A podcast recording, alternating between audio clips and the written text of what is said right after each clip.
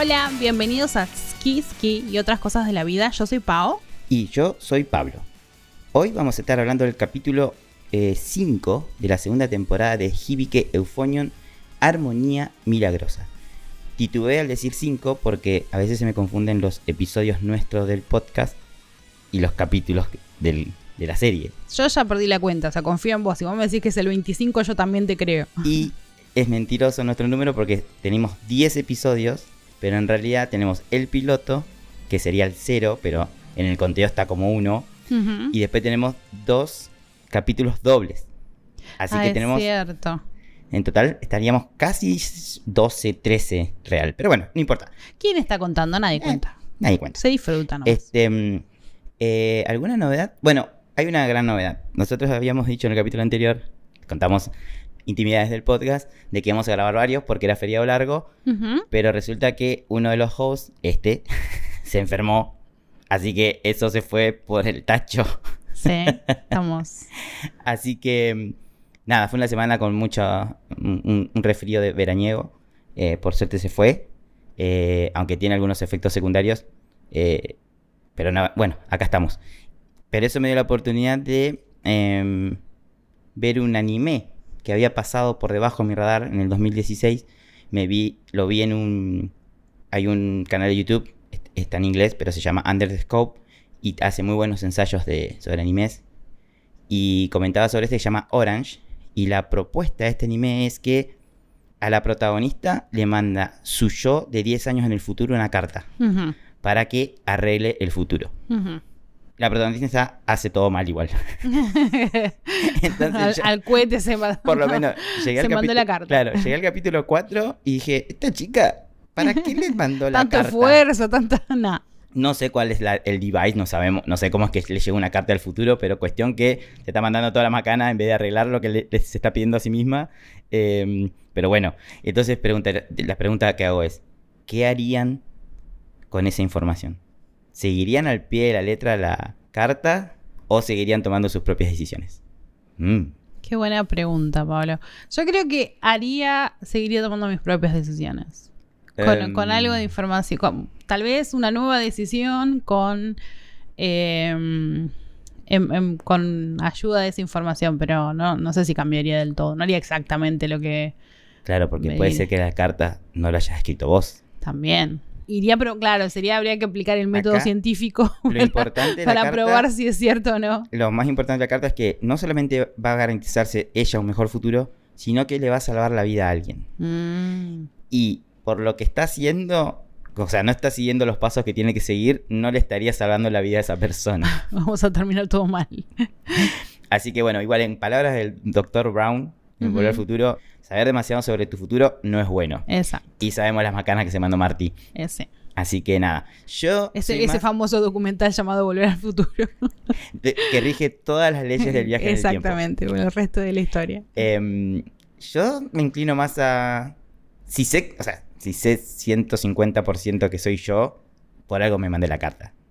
Sí, Así pero que- yo, yo no soy tan confiable, incluso para mí misma, así que Ah. te imaginas que...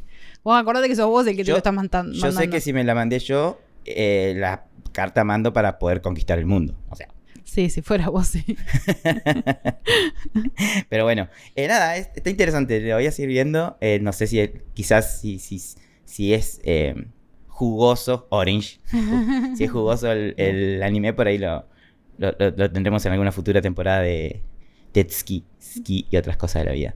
Eh, está interesante, pero bueno, me quedé ahí en el cuarto capítulo porque saqué directamente cuando se mandó una que no se tenía que mandar. Dije, esta nena no sabe hacer nada bien. Y dejé de mirar. Pero no estamos para hablar de Orange, estamos para hablar de. Hibiki Euphonium. Que ya estamos en la segunda temporada. Estoy así como muy... Muy impresionada y vamos a estar hablando hoy del capítulo número 5 que se llama Armonía Milagrosa. Hermoso nombre. Muy poético. Bueno, les hago el sinopsis y después vamos a, a desglosarlo con, con Pablis. Llega otra competencia. Ante la atenta dirección de Taki, Hashimoto y Satomi, la banda está en la recta final para la competencia de Kansai. Los integrantes manifiestan sus nervios y preocupaciones mientras esperan su turno para tocar. Misore tocará su solo para Nozomi y Reina hará lo mismo pensando en Kumiko. Asuka da un discurso para darle puro coraje a la banda. Solo les queda salir al escenario y demostrar todo su sacrificio y esfuerzo. ¿Podrán avanzar a las nacionales? Eh, si no vieras el capítulo, ¿qué decís? ¿Pasan o no pasan? Lo estaba, lo, pensaba, lo estaba pensando antes, porque decía, por un lado, si no pasan, no sé de qué se va a tratar el resto de la serie. no sé, o sea, me encantaría ver cuál, cuál, qué es lo que vamos a hacer si no pasan, porque ya me, me arruinaste el resto del año. Lidiar con el Eh, fracaso del resto de la temporada, es un bajón. Claro. Y después, eh, si pasan, por un momento pensé, bueno, para ahí es un, un final demasiado demasiado obvio que pasen. Entonces estoy así, estaba, estaba así entre, entre los dos, no sabía, no sabía, no, no, no, no, no esperaba lo demasiado lo obvio. Em, lo voy a dejar ahí. Así, así no spoileo a nadie. Sí, creo que cuando lo vi por primera vez, no me acuerdo qué sensación tenía. Pero creo que ni me di cuenta que, que ya habían llegado a la, a la segunda instancia. Y dije, ah, claro, ya están en la competencia regional. Eso me sorprendió también, porque me senté a verla y dije, para, me perdí un capítulo, así que volví para atrás. No, no me perdí nada, volví, volví a mirarlo, sí. Y casi siempre estos capítulos se comen todo el capítulo. Así que fue todo el capítulo de, de la competencia. De la competencia. Em, de hecho, creo que fue una de las piezas de música más enteras que, que tocaron, me parece, desde, sí, esta desde vez el tocaron final tema de completo. la temporada anterior. Sí, sí. Entonces, la banda ensaya. Taki da indicaciones a varias secciones. Le dice a Kumiko que recuerde cómo acaba de tocar. Kumiko da un confiado sí. Taki hace hincapié en que piensen cada ensayo como si estuvieran en el concierto. Kumiko recuerda las palabras de confianza que le diera Taki, que sabe que puede tocar bien la pieza. Están a un día de la competencia de Kansai. Chan, chan, chan. Em, Me reservo un chan, chan, chan por capítulo. Está bien. Em, pensaba de que yo no, no me ponía tan nervioso cuando tenía que hacer las cosas que llamamos la estudiantina, cuando competimos con otra escuela y demás. Eh, lo que sí me ponía nervioso era cuando hacía teatro, pero no en el día antes. Eran los 10, el minuto, los 10 segundos previo a entrar al escenario que te toca que... Ahí era donde se me ponía, hormigueaba todo el cuerpo. Pero una vez que estás ahí, ya está. Arrancás. Y es más o menos lo que le pasa a Midori, ¿viste? Que Midori siempre está, ya quiero tocar. Es, es como que ya está. Y Quiero que empiece ese esto. Día, ese día es para, para alguien que una competencia que se vienen preparando hace más de seis meses, creo. Claro. Eh, debe ser ner- unos nervios los pibes. Take le pide a la banda que no le den demasiadas vueltas a la presentación del día siguiente. Que no harán más que presentar todo lo que han estado trabajando. La banda responde con un gran sí. Taki anuncia que Hashimoto y Satomi dejarán de ser sus instructores, para desilusión de toda la banda. Satomi se despide diciendo que sabe que la banda toca mejor y que ella debe aprender de su actitud tan seria. Les dice que se diviertan en la competencia, emocionando a algunos vientos madera. Hashimoto les dice que Kitauji está entre las mejores bandas de Kansai, que se han vuelto muy expresivos últimamente. Hace una mención especial a Misore. Le dice que parece una persona diferente. Le pregunta, ¿acaso te pasa algo bueno? Medio malintencionado igual se lo dice. Misore, sonriendo, dice que sí. Hashimoto dice que se alegra y que todos toquen como ella en la presentación. Que sean fieles a ellos mismos. Hashimoto se despide haciendo que Tanabe Senpai, el líder de las percusiones, llore emocionado. Toda la banda le da un fuerte agradecimiento a Hashimoto y Satomi. Em, me hace reír Hashimoto porque dice, ah, voy a hacer directo, ya saben que yo no ando con vueltas. Ya se, se quiso hacer el duro, pero me moqué, me moqué un poquito. Pero me, me mató Tanabe, Tanabe que estaba llorando y le dice a la compañera, ¿para qué lloras? qué aparatos. En la estación de tren, Midori se despide haciendo una veña al resto del cuarteto. Y acá pongo, sí, ya es hora de integrar definitivamente a Reina. Ya está, ya, Sí. ya es parte del equipo. Hazuki le devuelve el saludo y Komiko pregunta, ¿qué es eso? Hazuki responde que no sabe, pero que le levanta el ánimo. Dice que va a mejorar con la tuba, que las apoyará en la presentación y muy enérgicamente les pide que las lleven a las nacionales, que con Natsuki quieren tocar juntas el año que viene. Les pide que hagan que le den muchas ganas de llegar. Hazuki se baja del tren y con Kumiko se despiden haciendo la veña. Reina también se despide de Hazuki, pero normalmente. Porque eso, eso, ellos son las señoras. Pavadas no, dijo Reina. Kumiko dice que hay que creer que llegarán a las nacionales y que hay que decirlo en voz alta como Hazuki. Ambas dicen que llegarán a las nacionales. actitud de Kumiko que antes, bueno, no sé, tampoco. Sí, no sé si llega. Y ahora, ¿eh? Está. Se está. Y también, si no te emocionas por algo teniendo esas dos, al rayito de sol que es eh, Midori y a la energía pura que es eh, Hazuki, No, no, no, no, no, te, no tenés sangre. no te, claro, no tenés alma. Kumiko ve en la tele una presentación de la banda Osaka Toushu, o Toushu. Espero haberlo dicho bien.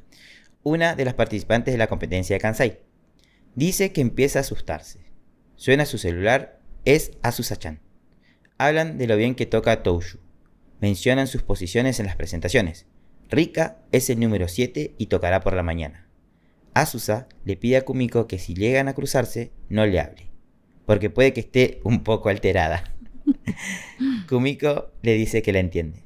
Mientras vemos a Natsuki y Yuko ir a la escuela discutiendo, Misore practicando siendo escuchada por Nozomi y a Haruka y Kaori entrando a la escuela, Kumiko nos cuenta de los sacrificios que los participantes de la competencia de bandas hacen para concursar. También vemos a Reina y Suichi practicar. Kumiko continúa diciendo que todo ese esfuerzo es por 12 minutos de presentación. Asuka mira la página web de la Competencia Nacional de Bandas. Asusa-chan está pensativa junto a sus partituras. Mientras mira el horizonte del atardecer, Kumiko dice que duda que haya alguien que no esté alterado en este instante. Te entendemos. Te, ¿Te entendemos. importa, Kumiko? Ajá. ¿Qué cambio cuando le dijo a la otra? ¿Realmente pensaste que íbamos a llegar a la nacional y ahora está que no da más? La banda está en el complejo de conciertos aguardando su turno. Una de las chicas del equipo Mónaca llega con las novedades de que ya tres escuelas obtuvieron oro, incluida Toushu. Rika solo obtuvo plata. Remarco, Rika solo obtuvo plata. Hmm. Se nota el nerviosismo de la banda. Un integrante dice que cree que vomitará. Haruka le llama la atención de que no deben preocuparse por las demás escuelas, que deben concentrarse en su presentación. Asusa-chan corre hacia un colectivo y una senpai le llama la atención porque no está con su energía habitual. Y bueno, senpai, acabamos de quedar eliminadas. Claro, deja. deja, deja a la gente Creo que ni Midori pasar su duelo en paz. feliz. La banda afina sus instrumentos. La sala de ensayo es un sinfín de sonidos disparejos. Taki ordena que se detengan y le da ejercicios de respiración para relajarse. Cuando terminan, les dice que sonríen. Vemos a una seria reina que no sonríe. Taki dice que no tiene nada para decir. un par de alumnos dicen que eso es muy típico de él. Taki le cede la palabra a Haruka, quien, como siempre, se sorprende algo asustada. Asuka pide hablar antes que Haruka. Comenta todos los logros realizados este año, comparándolo con el año anterior. Continúa diciendo que en gran parte se lo deben a Taki. Finalmente dice que va a ser sincera con sus sentimientos, que no quiere que se conformen con haber llegado a Kansai, que quiere que el país entero escuche a Kitauji. Kumiko la observa orgullosa. Asuka pide a la banda que saquen a relucir el fruto de su esfuerzo. La banda responde con un confiado sí. Asuka, algo sarcástica, le cede la palabra a Haruka. Después de semejante discurso, Haruka solo dice Kitauji, vamos. y la banda responde, vamos. Son secundados por el equipo Monaka que hace preparativos. No quiero estar después de ese discurso. ¿Qué más va a decir la pobre Haruka? Bueno, pero Haruka, el fuerte de Haruka no es el discurso, eh, no son los discursos. No, pero bueno. Va, igual eh, la última vez, cuando fue el agradecimiento a Taki, lo hizo Haruka o no. eh, creo ya que sí. me- Y no estuvo mal, estuvo bueno. No, no. Pasa que ella en sí en- es el gatito asustadizo. Claro. Es Haruka. Entonces cualquier cosa, yo, ¿Yo? ¿A mí? a mí. Y la otra, algo fuera de lo común que es ella. Ella siempre está chill. Claro. Asuka.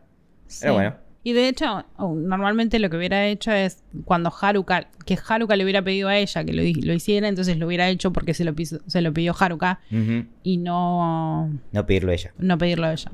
Hay algo pasando con, con Asuka, parece. Kitauji espera su turno mientras toca Myojo. Los nervios invaden el ambiente. Una integrante comenta que Myojo está tocando las danzas polopsianas. Nozomi le desea suerte a Misore en su solo, quien sonríe y le dice que tocará para ella. Nozomi se alegra y acaricia la cabeza de Misore. Al ver esta tierna escena, Reina le dice a Kumiko que tal vez toque para ella. Kumiko le dice que tal vez debiera tocar para Taki. Reina dice que terminará siendo una balada sofocante, que mejor va a tocar para Kumiko. que va a ser el mejor de todos sus solos. Kumiko le agradece y ambas empiezan a reírse. Tienen una química estas dos, pero bueno. No vamos a decir más nada No, al respecto. no, no, no. Una trombonista de tercero dice que Myoyos son buenos. Suichi observa a Kumiko y reina. Otro, Senpai, se queda diciendo, ¿quién dijo que empeoraron con el nuevo instructor? Kaori agradece a Yuko por todo su apoyo y le pide que cuide la banda el año que viene. Yuko le dice que no hable así, que aún tienen que llegar a las nacionales. Levanta un índice hacia el techo. Toda la banda acompaña el gesto de Yuko. Midori levanta dos dedos. Porque siem- siempre tiene que ser un pasito más Ella de tiene que ser entusiasmo. un poco más de entusiasmo. Otra senpai le da coraje a Kaori, quien dice a las nacionales. Anuncian el turno de Kitauji. Taki se prepara para dirigirlos, toma una bocanada de aire y señala la orden de tocar. Yuko está a full. De ser la insoportable en... Ahora la eh, queremos. Hemos, Y hemos ahora está ahí querido- en... Sí. o sea, hemos decidido querer a Yuko. Y están todos muy admirados por Myojo y dicen que tocan las danzas polopsianas. ¿Qué serán las danzas Hmm. polopsianas, ¿A quién verdad? le preguntamos esta vez? A Wikipedia. Ah, A Porque la, sí. a la base. Siempre volvemos a la base. Em, te cuento así. Ujú. No- nos, nos desasnamos. Eh, las danzas polopsianas o danza de los polopsi, a veces llamados danzas cumanas, supongo, por ahí lo pronuncié muy mal, es el fragmento más conocido de la ópera El príncipe Igor de Alexander Borodín. A menudo se interpreta como una pieza independiente en conciertos y es una de las obras más populares del repertorio clásico. En la ópera las danzas son interpretadas con un coro, pero las interpretaciones en concierto a menudo omiten las partes corales y, el solo de contrabajo. Las danzas no incluyen la marcha polopsiana, que abre el acto tercero número 18, pero la obertura, las danzas y la marcha de la ópera han sido ejecutadas juntas para formar una suite del príncipe Igor. Esta obra causa una impresión espectacular, es brillante e irresistiblemente bárbara al estilo del exotismo de la música romántica. Tiene notables solos instrumentales como los del clarinete en el número 8 y la danza masculina, y el del oboe y el corno inglés en la danza femenina. Eh, y les cuento rápidamente quién es Alexander Borodín, porque sé que se van a quedar con la duda si no. Alexander Porfirievich Borodín, que nació en San Petersburgo el 12 de noviembre de 1833 y murió también en San Petersburgo porque se ve que no viajaba mucho el 27 de febrero de 1887, fue un compositor, doctor y químico destacado dentro de los compositores del nacionalismo ruso. También conocido por formar parte del grupo de los cinco, que no voy a nombrar porque son muy difíciles. Eh, Borodín es conocido por sus sinfonías, sus dos cuartetos de cuerdas en las estepas de Asia Central y su ópera El Príncipe Igor. Fue muy prominente defensor de los derechos de las mujeres, de la educación en Rusia y fundó la Escuela de Medicina para Mujeres de San Petersburgo. Una personalidad muy importante. ¿Y cómo se nota que no había tele en esa época? Porque era eh, compositor, doctor y químico. Sí, y eh, del- de hobby eh, Y no hacía óperas. Te hace una Yo- ópera. Yo apenas puedo con un podcast Claro. y un cortometraje y este hombre hizo Sí. y fundó escuelas de medicina. O sea, Yo tengo canto los, los jueves y a veces falto. qué triste. La, la vida moderna nos arruinó a muchos. Sí. Pero bueno, la verdad que destacadísimo Alexander Borodin y su eh, danzas polopstianas. Sí, que ahora, me, ahora cuando termine el podcast de hoy lo voy a escuchar porque me, me interesó mucho. Eh, bueno, a veces me cuesta eh, otra intimidad del podcast. Cuando hacemos los resúmenes, eh, es que la- en realidad no es un resumen, es un desglose lo que, está, lo que hago. Eh, y también buscar un poco los datos curiosos. Y hay días, hay veces que en los capítulos no hay mucho para, mucho curioso. Y hay otro capítulo que van a ver Todo. más adelante, creo que el que sigue, hay muchos datos curiosos. Pero bueno, eh, bien. Y obviamente que Miyoyo lo toca a la perfección. Suenan las cigarras. Esta vez no voy a hacer el ruido de las cigarras porque me salen como grillos. Eh, sí. Se ve a la gente que atiende al complejo de conciertos y a otras bandas esperando su turno. Kitauji termina de tocar la pieza obligatoria.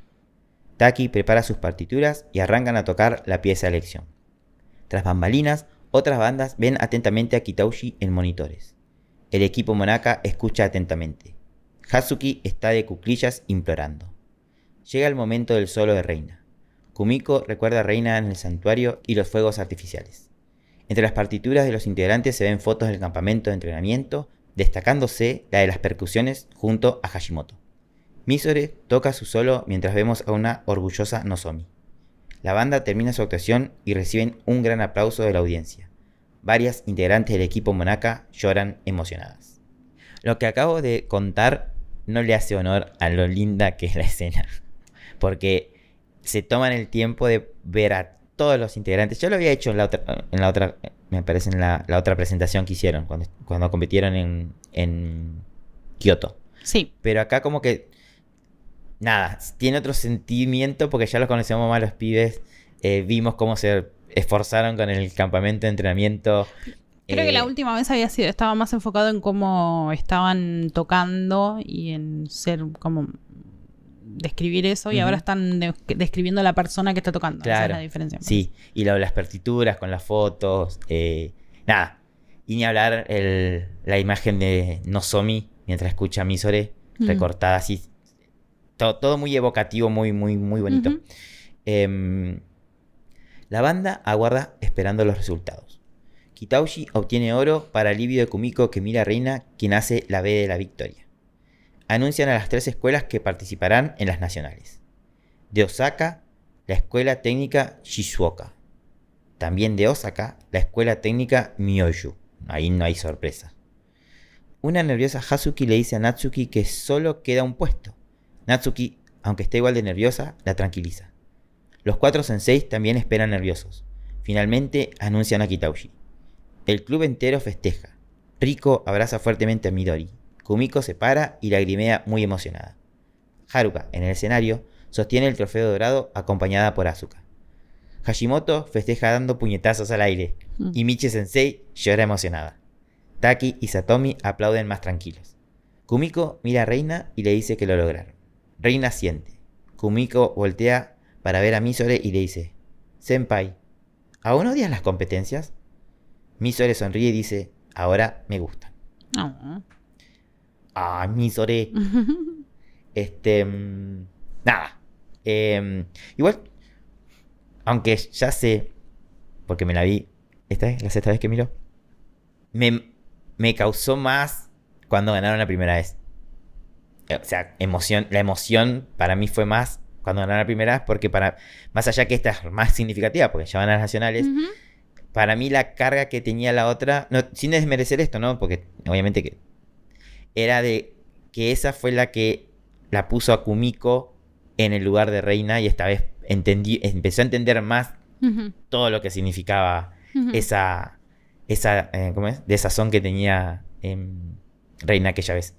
Acá están las dos en la misma, en la misma hora. Entonces como que, que nada, es, es importantísimo esto y, me- y todo, todo lo que es- los, los, los, profe- los profesores, eh, Michie llorando, eh, Hashimoto que estaba re emocionado, este, eh, tiene, tiene importancia, pero es como que me pasa que, o también debe ser porque ya lo vi seis veces, pero...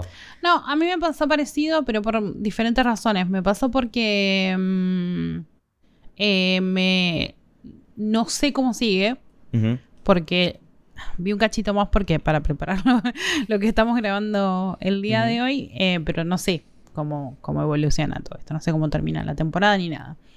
Pero ten- tengo la... mm, eh, o sea, me parece que es la historia de Kitauji en las nacionales. Entonces, en el anterior todavía albergaba para mí la posibilidad de que no pasaran. claro. En este, no. O sea, me parecía que, tenía, que iban a pasar y tenían que pasar.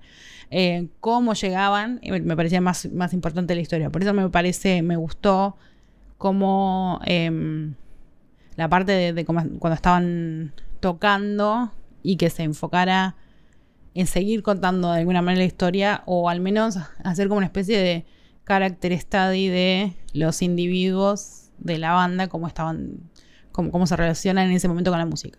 Fue emocionante, pero como no fue sorprendente, me causó una impresión diferente del, del anterior. La anterior todavía no sabía si pasaban o no pasaban. De hecho, el, el final de la anterior es como medio ambiguo. Hasta después no te das cuenta si verdaderamente pasaron o no. Entonces te queda la duda. Con este ya sabes que van a pasar y tienen que pasar. Sobre todo cuando le hacen todo el, el estreche. Estamos esperando la tercera y, y- y tardan en decirla. Sí, igual em, creo que lo, que lo que hacen como para no ser tan obvio generando la atención es que ellos eran la 16 en el orden. Y arrancan por, mencionan creo que la 9, Sí, después la 14. después la 15, que A es 15. eh, y después la... Era, o eran ellos o eran las 17. Claro, sí. Pero nada, este... Nada, los chicos están en las nacionales. Finalmente, Al final. Em, y me gusta que hayan cerrado con Misore. Con su sonrisa. Que ahora está disfrutando finalmente. Eh, que me imagino que ha sido una tortura, porque te imaginas tener que tocar los mismos 12 minutos de música una y otra y otra vez y encima no te gusta porque estás no tenés ganas de, de- Sí. de hacerlo porque lo haces por una amiga que, Que al final no te no- dio pelota. Sí. No, Somi tiene que. No, Somi tiene que hacer muchas enmiendas. Tiene que hacer muchas enmiendas, pero bueno. Nos está debe, ahí. nos debe Está- mucho, muchos mates. Está acompañando a la banda. Así mucha que, factura. Acá medimos la, la- la- las soluciones y la, los- perdonamos a la gente por mates y facturas. Sí. Yo más con un whisky. Una, Una, una- cerveza. Una muy- cerveza, unas, unas papitas. Bueno, pero son menores de edad, no podemos hacer Claro, que no. tomen Por ahí tienen que esperar unos años. No sé cuál es la edad de. Bueno, pero mi Sore va a tener que, muchos años va a tener que, Sí. que va a llegar. Va a llegar hasta el whisky. Eh, creo que la edad legal para tomar de ellos es 20 años. 20 años. Ah, mira vos. Sí. Si no me equivoco. Qué, qué edad arbitraria. Porque mm, hay un anime donde los protagonistas son universitarios y nada, cuando cumplen la edad, la mayoría de edad es la tradición ir a chuparse todo y más de uno termina. Eh, lo- lo- le pone, en vez de eh, cuando vomitan, no te muestran el vómito en anime y le ponen eh, como si estuviera tirando brillantina. Muy Las, cosas que uno aprende. Así que la- se, se toman todo muy, se toman todo muy en serio cuando llegan para la, la- la edad de, de poder beber alcohol. Este, y bueno, esto fue mm, Hibike Eufonio episodio 5. Nada, los chicos avanzan. Y ahora qué nuevos desafíos van a tener, ¿no? Porque estos chicos nunca ganan para sustos. No, no, no se, no se, no, no llegan nunca tranquilos a, a ninguna, a ninguna competencia. Em, entonces, ya que terminamos con este capítulo, el próximo es. Seguimos con la temporada 2 de Hibike Euphonion. Ujú. El capítulo 6, Director Lluvioso. Qué nombre misterioso. Raro, ¿no? Director. Lluvioso. Sí. Em, y bueno, Bueno, llegamos al final de nuestro episodio entonces. sí. em, recuerden checar el próximo episodio en su app de podcast favorita. Hasta la próxima, gracias. Gracias por escucharnos. Ski, Ski y otras cosas de la vida es producido por Paola Parra y Pablo Campbell. Música original por Rafael Garritano. Arte Natalia Caribe. Recuerden contactarnos a ski.ski.podcast.gmail.com o a nuestro Instagram ski.ski.podcast. Gracias por escucharnos.